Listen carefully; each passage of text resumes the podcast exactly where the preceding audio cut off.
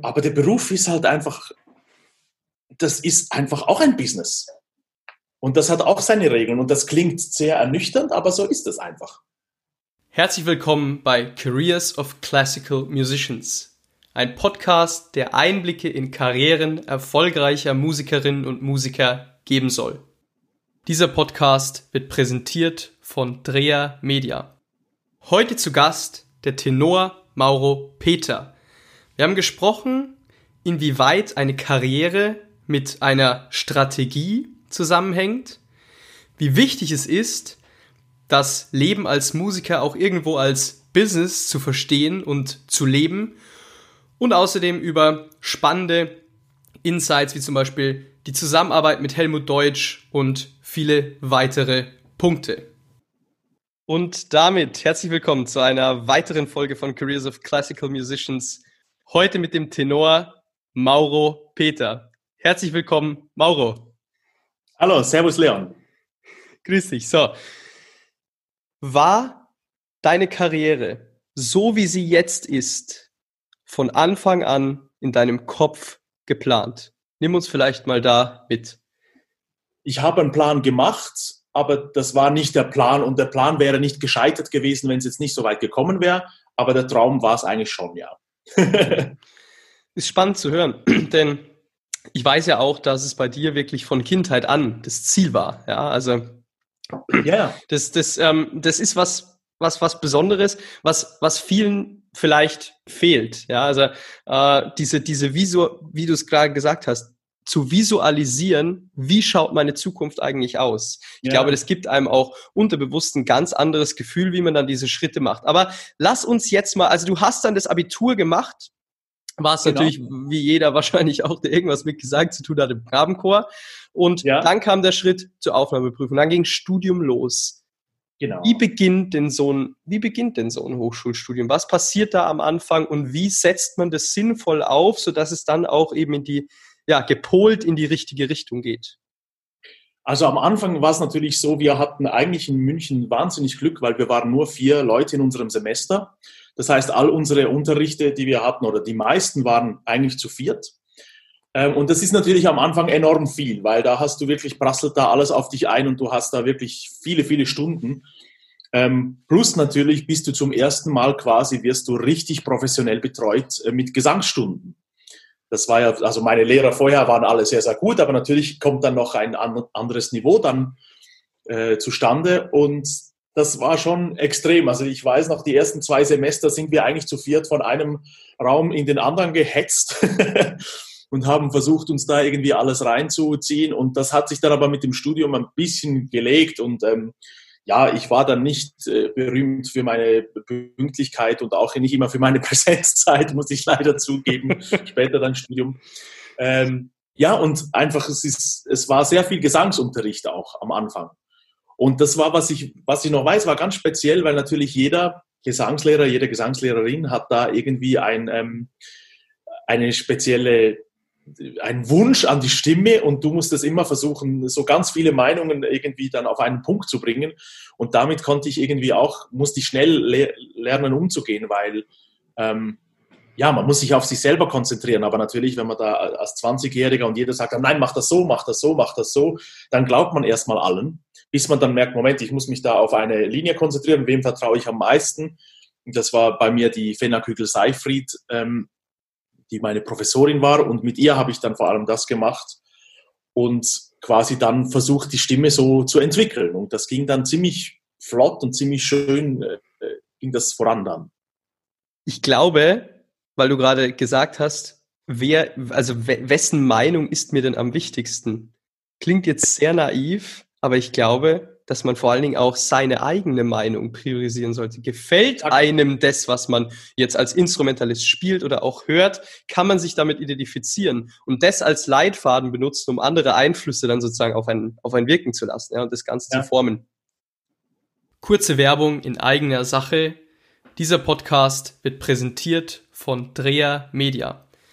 Drea Media erstellt Webseiten für Musiker, kümmert sich um deren Social-Media-Profile und fertigt professionelles Bild, Ton und Videomaterial an. Weitere Infos unter www.dreher-media.de. Du bist in total bekannten Netzwerken. Ja, du arbeitest sehr viel mit Helmut Deutsch. Jeder, der irgendwie was mit Singen zu tun hat, kennt dich. Das kommt nicht davon, dass du jetzt in München studierst. Da unterrichtet zwar auch Helmut Deutsch, aber dass du jetzt in München studierst und dann plötzlich läuft das alles so. Sondern anscheinend hast du dir auch darüber hinaus Gedanken gemacht, wie finde ich die, Symbi die Symbiose zur realen Welt, wenn ich Gesang genau. studiere, wenn ich Musik studiere. Nimm uns damit, wie hast du das aufgesetzt? War das Strategie oder hat es sich einfach konkludent ergeben, mehr oder weniger? Bevor es überhaupt zur Strategie kommen kann, muss ja zum, zuerst mal wirklich der Wille dazu sein, wirklich was dafür zu tun und wirklich auch viel, viel äh, Arbeit da reinzustecken. Und ich war ehrlich gesagt, das muss jetzt nicht alle Studenten so betreffen, aber ich war gelinde gesagt ein bisschen schockiert, als der Helmut Deutsch mir und meiner ähm, Klavierpartnerin, weil das war immer ein Duo-Lied-Unterricht, äh, was sehr gut war, weil man spielt ja auch als Duo auf der Bühne, ähm, hat uns verdutzt angeschaut und gesagt, ja Mai, ihr habt's ja geübt. Und ich und sie waren so, ja, äh, logisch, was gibt's denn für eine Option? Und er hat dann gemeint, ja, es kommen hier viele ziemlich unvorbereitet und ich meine, das kann es mal geben oder so. Aber ich war da ziemlich schockiert, dass man dann quasi so eine, so eine Möglichkeit auslässt und einfach ein Studium ist da, um, darf auch da zu sein, um sich mal zu irren. Also ich habe auch Freunde, die haben Physik studiert und anderes und haben sich dann umentschieden. Das gibt's jetzt nicht nur bei der Klassik oder bei den bildenden Künsten. Ähm, aber diese Zeit des Irrens sollte nicht zu lange äh, nach hinten geschoben werden und irgendwann muss man wissen, wieso man sich das eigentlich antut. Weil dieser Beruf ist ziemlich extrem und ziemlich, äh, man ist ziemlich exponiert. Man gibt immer sehr viel von sich selber und da muss man einfach wissen, ja, wieso will ich das? Was gibt mir das? Und was sind die, was sind da auch die, die, ähm, die reellen Chancen dann in der Arbeitswelt? Und das ist manchmal schwierig im Studium auch ähm, zu sehen und ich finde einfach, das ist wahnsinnig wichtig, dass man sich, dass man sich das sehr, sehr gut überlegt und auch weiß, wieso man es will und, und auch dafür brennt und weiß, wieso man da stundenlang in der, im Übungszimmer steht und dann geht das wieder nicht, dann fun das, funktioniert das wieder nicht. Es ist wahnsinnig mühsam und ernüchternd zum Teil. Ähm, und es gibt da, glaube ich, von einer Meisterklasse von der Brigitte Fassbender, da war auch, glaube ich, ähm, ein, eine junge Sängerin, die gesagt hat, ja, ich weiß eben nicht, soll ich Gesang studieren oder soll ich doch, ich weiß jetzt nicht, was das andere war, soll ich das mhm, machen? Mhm, und da hat die Brigitte Fassbender gesagt, ja, dann wissen Sie es eigentlich schon. Weil, und da muss ich ihr zu 100% recht geben, weil das ist kein Beruf, den man macht, so, naja, das wäre ja nett, weil das ist einfach, dafür ist er einfach zu anstrengend und dafür ist es auch zu extrem, was dann egal, ob man es jetzt, wie ich, an an ein, ein großes Haus wie Zürich geschafft hat oder auch, ob man an einem mittleren oder kleineren Haus ist, das ist völlig egal. Man muss liefern und man muss Leistung bringen und das kann zum Teil knallhart sein und da fragt dann niemand nach der Kunst und fragt auch niemand danach, ja, aber das ist jetzt aber sehr schön äh, interpretiert gewesen, diese Phrase, sondern da heißt zack, liefern, Töne liefern, am nächsten Tag Probe. Nochmal, nochmal, nochmal. Und das kann sehr mühsam sein und man sollte sich das einfach, man sollte wissen, wieso man, wieso man das tut, ja. Mhm. Aber was ja irgendwo hier, wenn man, wenn man dich verfolgt und so weiter und so fort, wird ja schnell sichtbar, hoppla, während dem Studium muss der Mauro unglaublich viel getan haben, um in diese reellen Bereiche überhaupt hineinzukommen. Wie ging das los? Also, wie kann ich mir das vorstellen? Hast du dann dir Veranstalter rausgesucht, hast sie kontaktiert, hast du über den Helmut Deutsch, dann bist du da plötzlich schon reingekommen, hast du dann, du dein eigenes Lead-Programm mehr oder weniger zusammengestellt. Wie war der Start? Denn ich weiß, du warst mit dem Studium ja. fertig und dann standest du schon überall. Jeder kannte ja. dich. Ich bin über den Samuel Hasselhorn bin ich damals auf dich aufmerksam gemacht worden, ja, weil der hat auch eine Insta-Story gepostet, wo du, wo du die Dichterliebe warst, mit Helmut Deutsch zusammen gesungen hast, ja. Und äh, das war dann so das Bild, was man sah. Aber wie, wie wirklich war im, im Detail, wie kam es da dazu?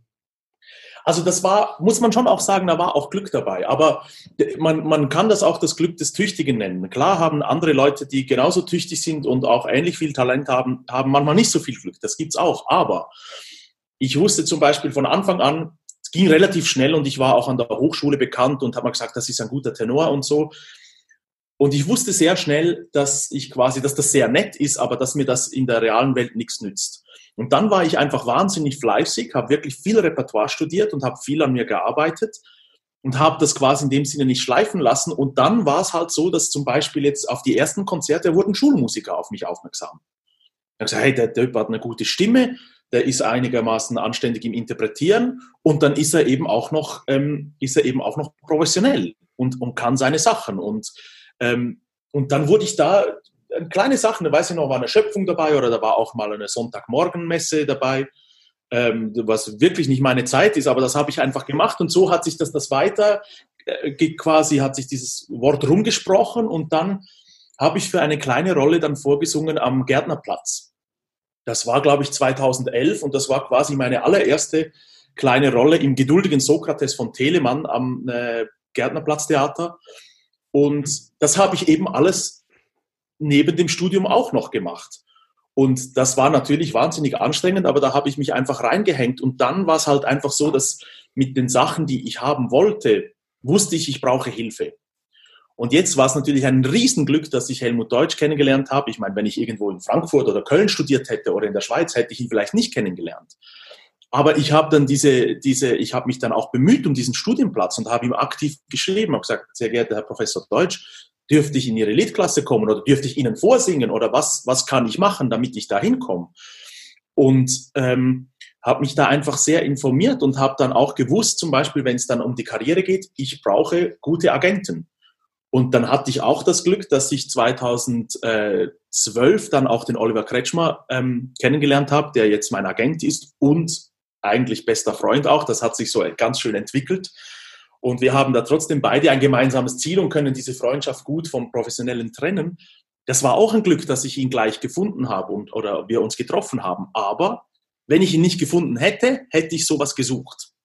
Und hätte ich mich nicht zufrieden gegeben mit, mit weniger oder mit, also klar, manchmal muss man auch nehmen, was kommt, aber einfach diese, wir sind wieder bei der Visualisation, dass ich sage, nein, ich will einen Agent, der an mir interessiert ist, der mit mir eine Karriere bauen möchte. Nicht einer, der in zehn Jahren, zehn Jahren möglichst viel Provision von mir haben will und dann sagt, ja, Mai, da kommt halt der Nächste, ist doch mir wurscht, ob der Bub sich jetzt versungen hat. Und das war ein Glück, dass ich ihn gefunden habe, aber ich habe eben genau gewusst, was ich will. Und dann kann es immer noch mal anders kommen. Aber mir hilft halt dieses Wissen, was ich will und, und quasi das mich vorbereiten auf gewisse Sachen, hilft mir extrem dann, auch wenn es anders kommt. Weil dann bin ich flexibel im Kopf und kann dann sagen, gut, okay, dann hat das nicht funktioniert, habe ich vielleicht die Situation falsch analysiert. Wie machen wir es, dass wir dahin kommen? Das heißt, es ist schon so ein strategisches Denken, ohne eben, und das ist das große, das ist das Wichtigste dabei, ohne eben die Kunst aus den Augen zu lassen. Karriere bauen. Und genau das würde ich gerne an die Hochschulfront der Musikhochschule München hängen. denn man, ich finde, ich fand die Worte gerade so gut, denn es ist so, man, es ist im Endeffekt ein Puzzle, was man zusammenfügt. Und die Architektur muss man aber dabei schon im Kopf haben oder ungefähr im Kopf haben. Natürlich kann es anders werden, aber wie du sagst, wenn du denjenigen nicht gehabt hättest, hättest du nicht gesucht, sondern hättest du aktiv gesucht.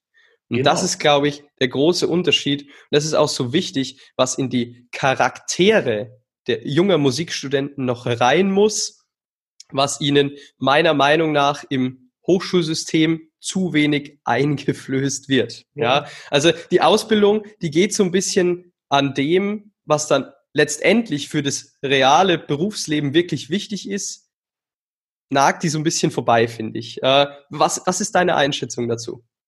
Ja, das habe ich zum Teil auch das Gefühl. Also es ist natürlich wahnsinnig schwierig, weil jeder sollte die Möglichkeit haben, äh, seinen Traum äh, versuchen zu erfüllen. Ja, also jeder soll die Möglichkeit haben zu studieren, der eine Stimme hat.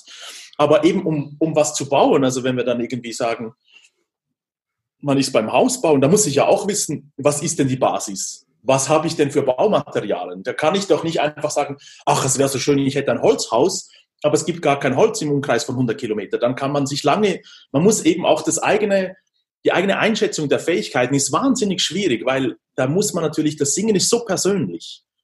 Und wer bin ich denn zum Beispiel, um jemandem zu sagen, das finde ich jetzt gut oder finde ich jetzt weniger gut? Das denkt jeder, ja, der hat ja Glück, der hat eine Stimme, was, was will denn der mir erzählen? Der kann schon reden da in seinem Elfenbeinturm.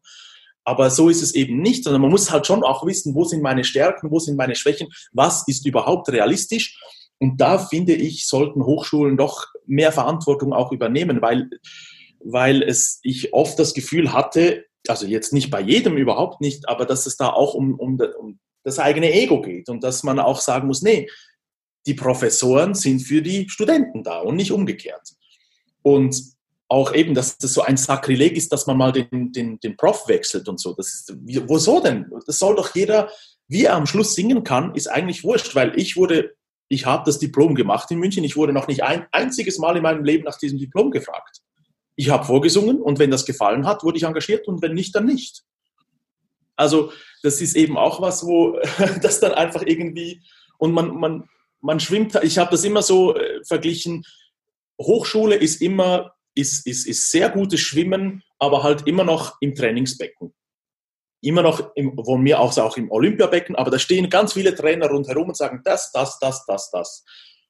Der Beruf aber draußen ist ganz anders. Das ist dann einfach das offene, weite Meer. Und da kommt halt mal eine größere Welle und sagt, ja, jetzt musst du schauen, wie du das schaffst. Und auf das kann eine Hochschule einen fast gar nicht vorbereiten. Aber irgendwie so ein bisschen diesen, diesen Willen auch eben, dass man sagt, wie, was ist wichtig? Natürlich, Kunst ist das Allerwichtigste, dass man, dass man überhaupt eine Aussage hat, die man interpretieren kann, damit man überhaupt eine Stimme entwickelt, um eine Rolle auszuführen, ist enorm wichtig. Aber auch zum Beispiel eben dieses Assessment, ja, was ist denn überhaupt realistisch, denn was wird überhaupt gebraucht im Markt? Weil es ist am Schluss einfach, es gibt immer viel Applaus und es ist alles schön und, und wir werden schön geschminkt und Hochglanzfotos ähm, und man redet immer noch von Diven und Divos, die, die gibt es schon lange nicht mehr. Ähm, aber der Beruf ist halt einfach, das ist einfach auch ein Business. Und das hat auch seine Regeln. Und das klingt sehr ernüchternd, aber so ist es einfach. Und darauf muss man irgendwie vorbereitet sein. Und ob da die Hochschulen, da, da würde ich mir wünschen, ich weiß nicht, wie es jetzt ist, vielleicht hat sich ja das auch jetzt verbessert, aber da würde ich mir einfach auch ein bisschen mehr wünschen zum Beispiel das Vorsingen für Agenten, dass die früher kommen. Dass, dass zum Beispiel die Zusammenarbeit mit den lokalen Theatern, dass das früher kommt. Also, dass man auch da merkt, hey, so, so ist die reale Welt.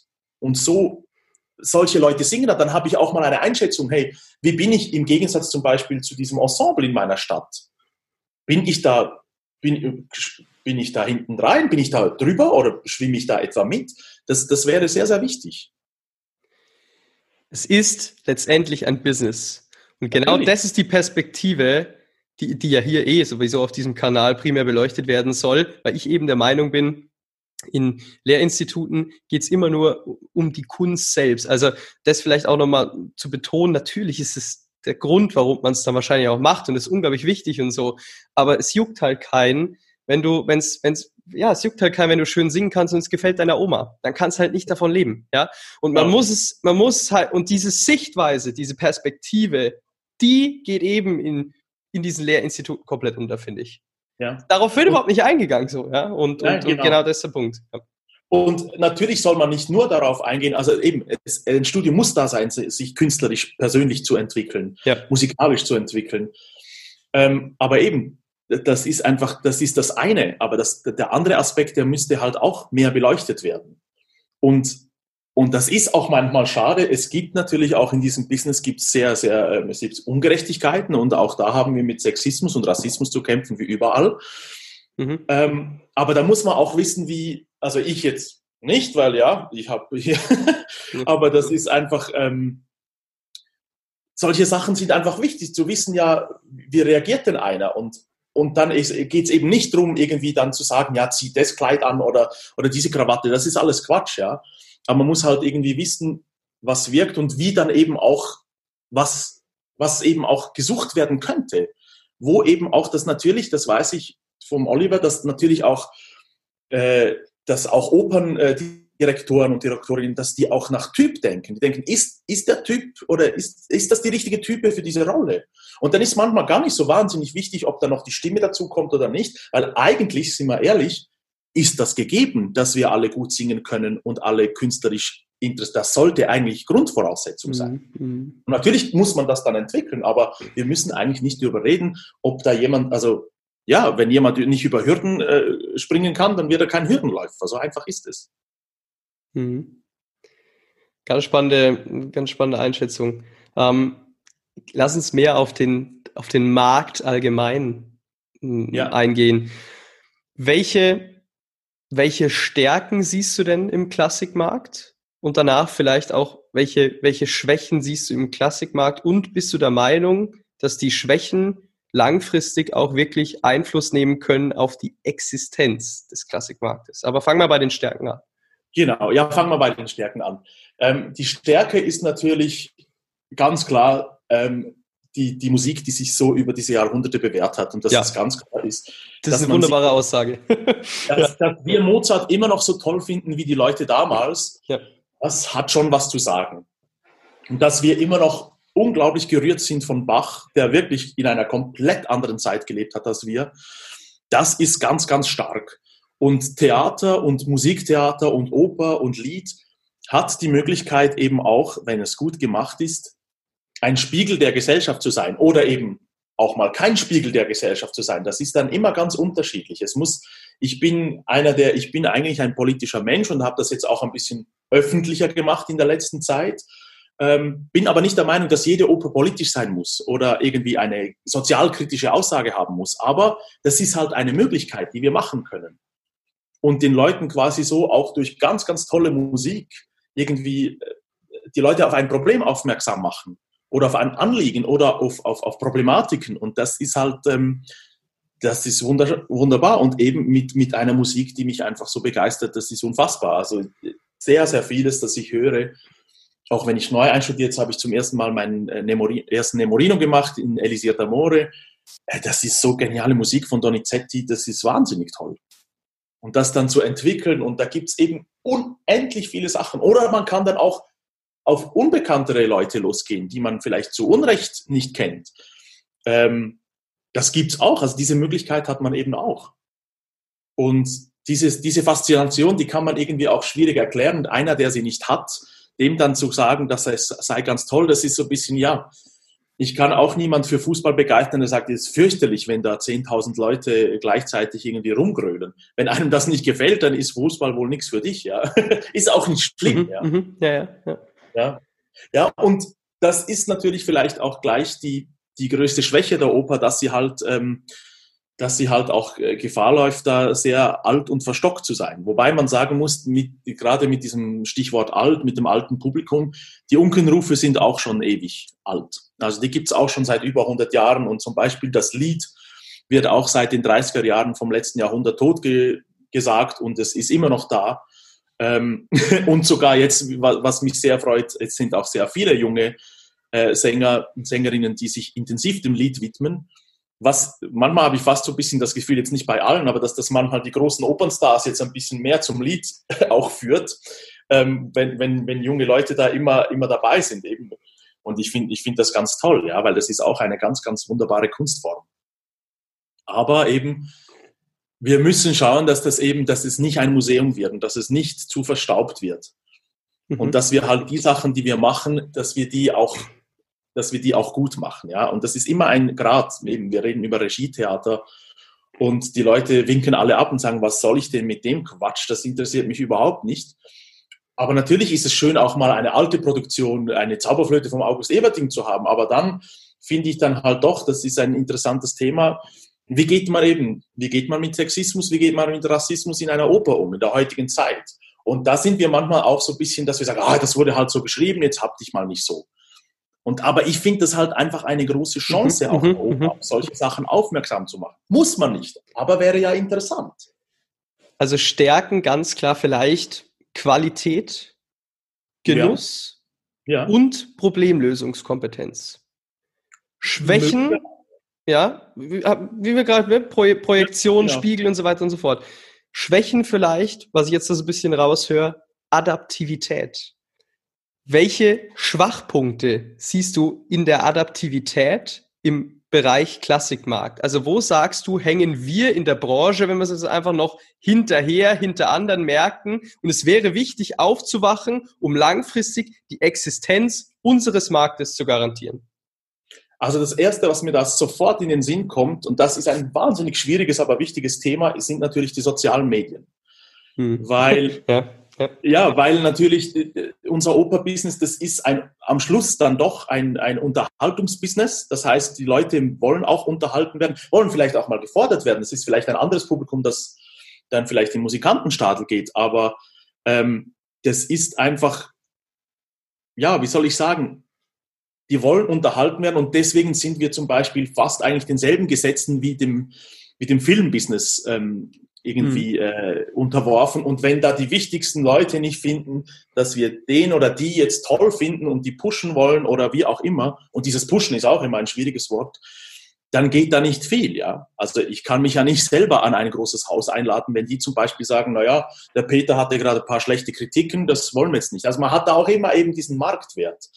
Und da finde ich eben die sozialen Medien einerseits für die Künstler und Künstlerinnen selber sehr, sehr gut, weil man kann eben auch da sein eigenes Bild machen und ist zum Beispiel nicht von einem Bild eines Journalisten abhängig der dann vielleicht findet, ach, das ist viel zu früh für den oder was will denn der mit dieser Rolle oder was auch immer. Und man hat vielleicht eben dieses Bild von sich selber im Kopf und kann das so steuern, ohne dass man zum Beispiel dann Printmedien dazu braucht.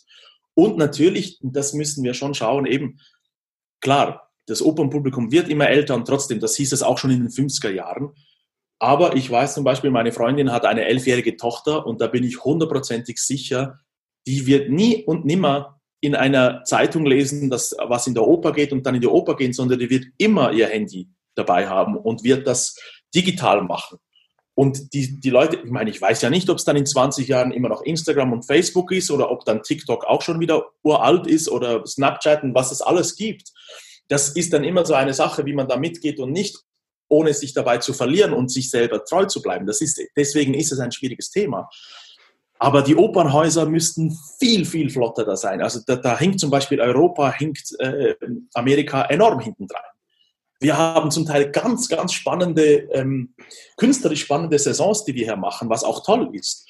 Aber das muss ja dann eben auch irgendwie vermittelt werden, ohne sich dabei zu verleugnen. Wir wollen ja nicht jetzt einen auf Hochglanz und einen auf äh Hollywood machen. Das, da, da scheitern wir also meistens ziemlich schnell. Ähm, aber man muss halt irgendwie die Leute erreichen und das geht halt bei jungen Leuten jetzt einfach über Instagram oder über, ja. über Facebook oder was auch immer. Ja. Und dass man eben da sich auch auskennt, dass man auch, dass man weiß, ja, was wirkt denn gut? Was, was tut denn die Oper am besten in Szene? Was wollen denn die Leute hören? Wie kann man ihnen zum Beispiel auch mal daneben ein Zückerchen geben, dass sie vielleicht nicht wussten, dass sie es vielleicht so hören wollen? Da haben wir Riesenmöglichkeiten mit Instagram und Facebook ähm, wo, die, wir, die wir einfach vorher so nicht hatten. Aber eben das, der einzige, das große Aber, dass ich sage, man darf sich nicht darin, darin verlieren. Weil wenn man ja. am Schluss eher denkt, wie sehe ich aus, bin ich schlank genug oder ist mein Instagram, äh, habe ich genügend Instagram-Follower, anstatt sich zu überlegen, was ist das für eine Rolle und wie singe ich diesen Ton richtig. Die Prioritäten ja. müssen ganz klar sein. Das ist schon wichtig, das ist mir ganz klar, weil sonst, sonst machen wir uns lächerlich. Weil das ja, ist ja gerade das, was uns, was quasi, was da eben die, die, diese Qualität, also auch zum Beispiel, wenn wir über Stimme reden, ich will jetzt das nicht sagen, die, die, die Klassiksänger sind die stimmlich die am besten, aber wir sind, wir sind definitiv die, die am lautesten singen müssen ohne Mikrofon und müssen große Räume füllen und trotzdem muss, muss die Stimme schön klingen, weil ja, Lautstärke ist halt auch mit, mit Druck verbunden oder mit, mit Aufwand verbunden und dass das eben dass das eben schön klingt, das ist halt eben die große Kunst. Und deswegen ist das sicher sehr, sehr anspruchsvoll. Genau, das ist ein Punkt, den ich unglaublich wichtig finde.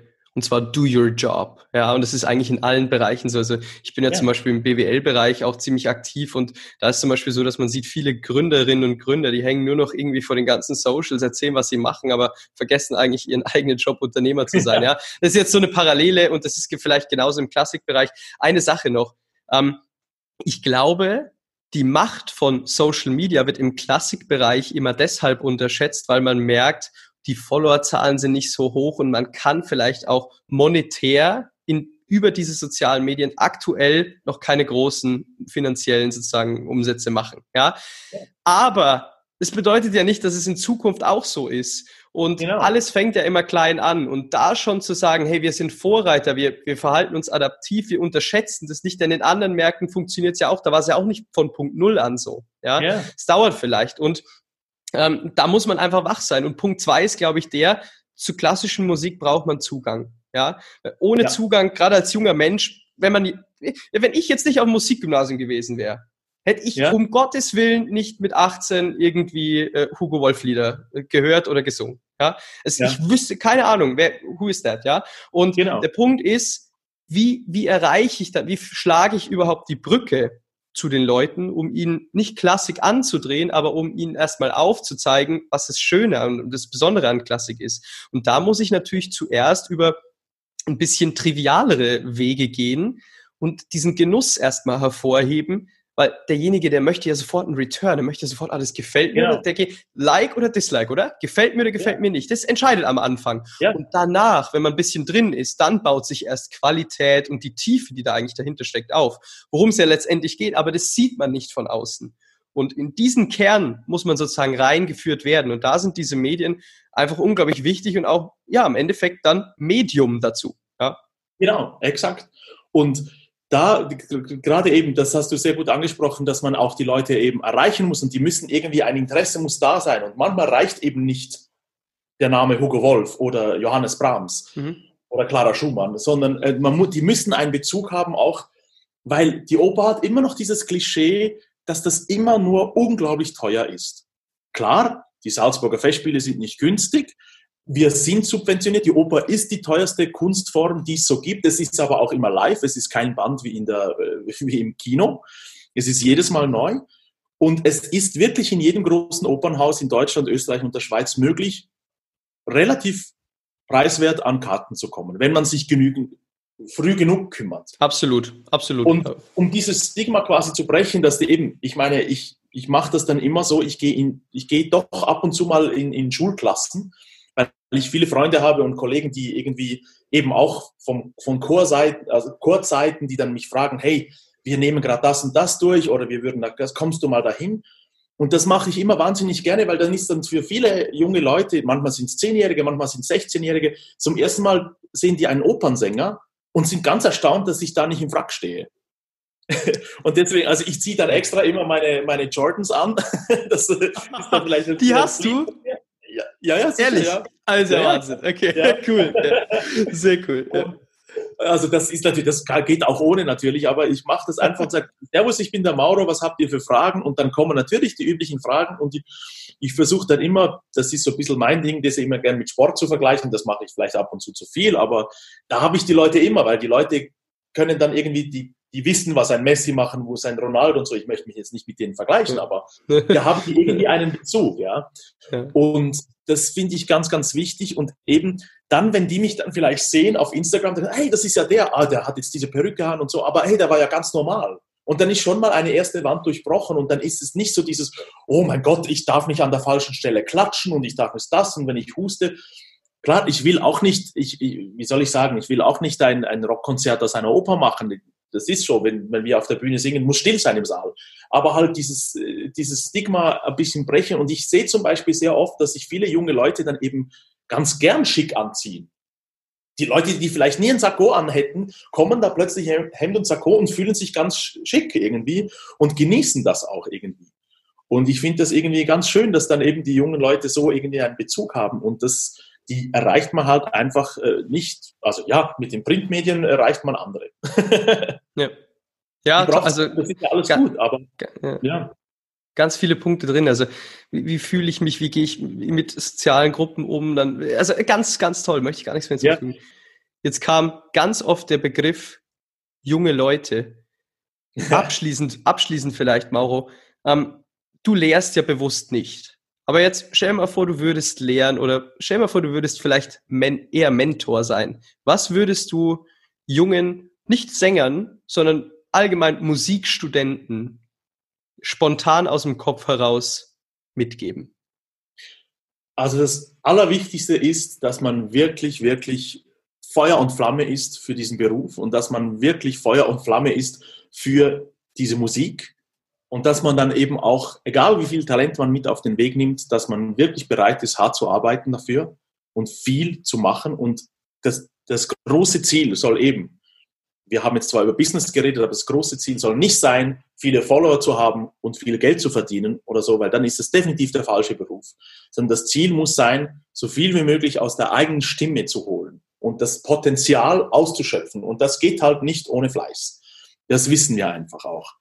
Und wenn das mal stimmt, ist das ganz toll. Und dann ist es sehr wichtig auch, dass man eben weiß, wieso tue ich es und was möchte ich damit bezwecken. Dann kann man eben auch das visualisieren und kann dann, wenn dieser erste Schritt abgeschlossen ist, wenn man weiß, okay, ich will das, ich möchte das, dann kommt eben das Assessment, wie kann ich das machen? Was sind meine Möglichkeiten? Was sind vielleicht meine Stärken noch nicht? Kriege ich, komme ich dahin, komme ich nicht dahin? Ich finde das immer sehr, sehr wichtig und ich würde mir schon auch wünschen, dass da viele junge Leute dann eben auch die ein bisschen mehr Unterstützung hätten, auch von Professoren und Professorinnen und dass die auch sich nochmal erinnern, dass es gar nicht so einfach war, auch damals in eine Karriere zu kommen und was das alles gekostet hat. Und dass man sich dann nicht zufrieden gibt, einfach mit einem wunderbaren Professorenlohn und dann sagt, ja, ich habe halt meine Schüler, brauche mein Kontingent und mehr interessiert mich nicht, sondern dass man sich eigentlich das eben, ich lehre bewusst nicht, weil ich, das ist ein komplett anderer Beruf und ich weiß gar nicht, ob ich das Talent dazu hätte. Eben, Mentor sein, mal einen Tipp geben und so wie jetzt, das, das mache ich sehr gerne, aber gut singen können heißt eben noch lange nicht gut unterrichten können. Und das muss man sich eben auch bewusst sein. Und ich glaube, wenn man sich als, als, als junger Mensch dann bewusst ist, dann hat man viel, hat man viel ein klareres Bild auch von dem, was auf einen zukommt. Und das kann immer, das kann ja nur helfen, oder? Mit den Worten würde ich gerne abschließen. Mauro, vielen, vielen Dank für diese wertvollen Inhalte und auch für diese Transparenz. Ja, ist super cool, super offen. Ähm, ich glaube, es kann hier wirklich jeder irgendwo was, äh, muss das mal sich abschneiden. Und äh, vielen Dank für deine Zeit. Alles, alles Gute und weiterhin ganz viel Erfolg. Ja, danke vielmals. Merci. Kurze Werbung in eigener Sache. Dieser Podcast wird präsentiert von Drea Media. Drea Media erstellt Webseiten für Musiker kümmert sich um deren Social-Media-Profile und fertigt professionelles Bild, Ton und Videomaterial an. Weitere Infos unter www.dreher-media.de